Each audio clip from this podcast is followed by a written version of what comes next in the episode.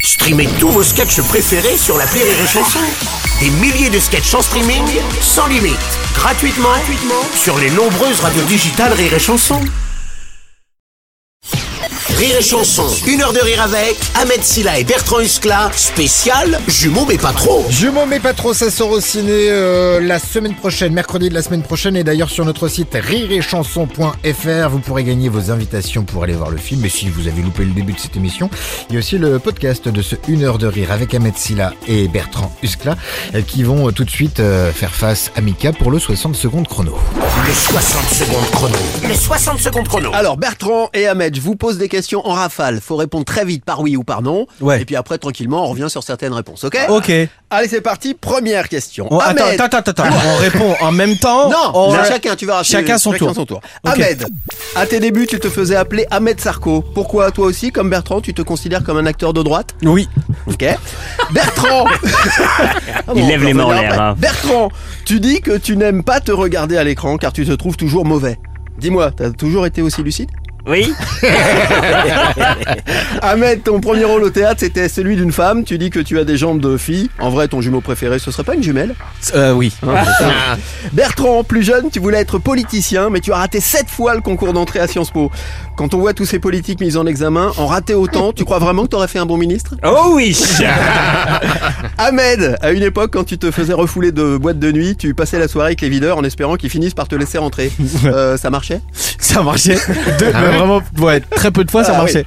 Pas tout le temps. Bertrand, à tes débuts, tu as fait partie de la compagnie Le Vélo Volé. Ensuite, tu as connu le succès en transformant Brut en Brute. Euh, en fait, tu serais pas un peu dyslexique bien, bien vu.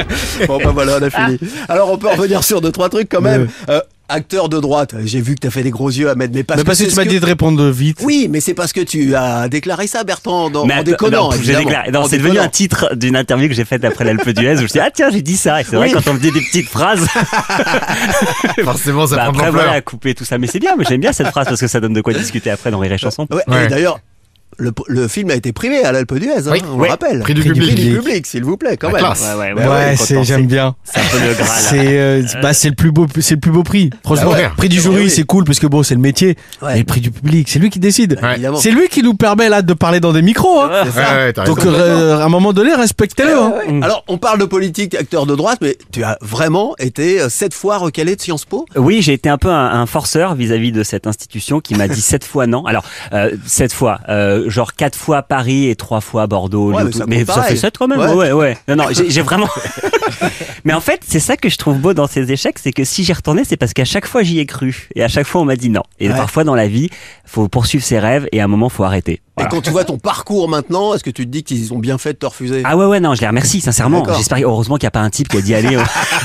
on T'as- va- T'as quand même poussé le truc parce que t'as fait une, une licence de sciences politiques à la Sorbonne Ouais, aussi. c'est ça. Ouais, Oh j'ai- j'ai- là là, je suis allé au bout- je suis allé t'es au bout de la chiant, toi. licence. ouais, ouais. Et en fait, j'ai fait un, j'ai fait un burn-out d'avance. C'est-à-dire que Ah je ouais. me suis vu à 40 ans pas heureux de ce que je faisais. Ok. Et je me suis dit, allez, on va, on va péter un câble euh, maintenant à 21 ans et euh, avant que ce- Ouais. plus tard je somatise ça en truc horrible ou je sais pas. Donc euh, du coup, ouais, je me suis barré. Et Mais alors- il s'est plus fait refouler de Sciences Po que je me suis fait refouler de moi.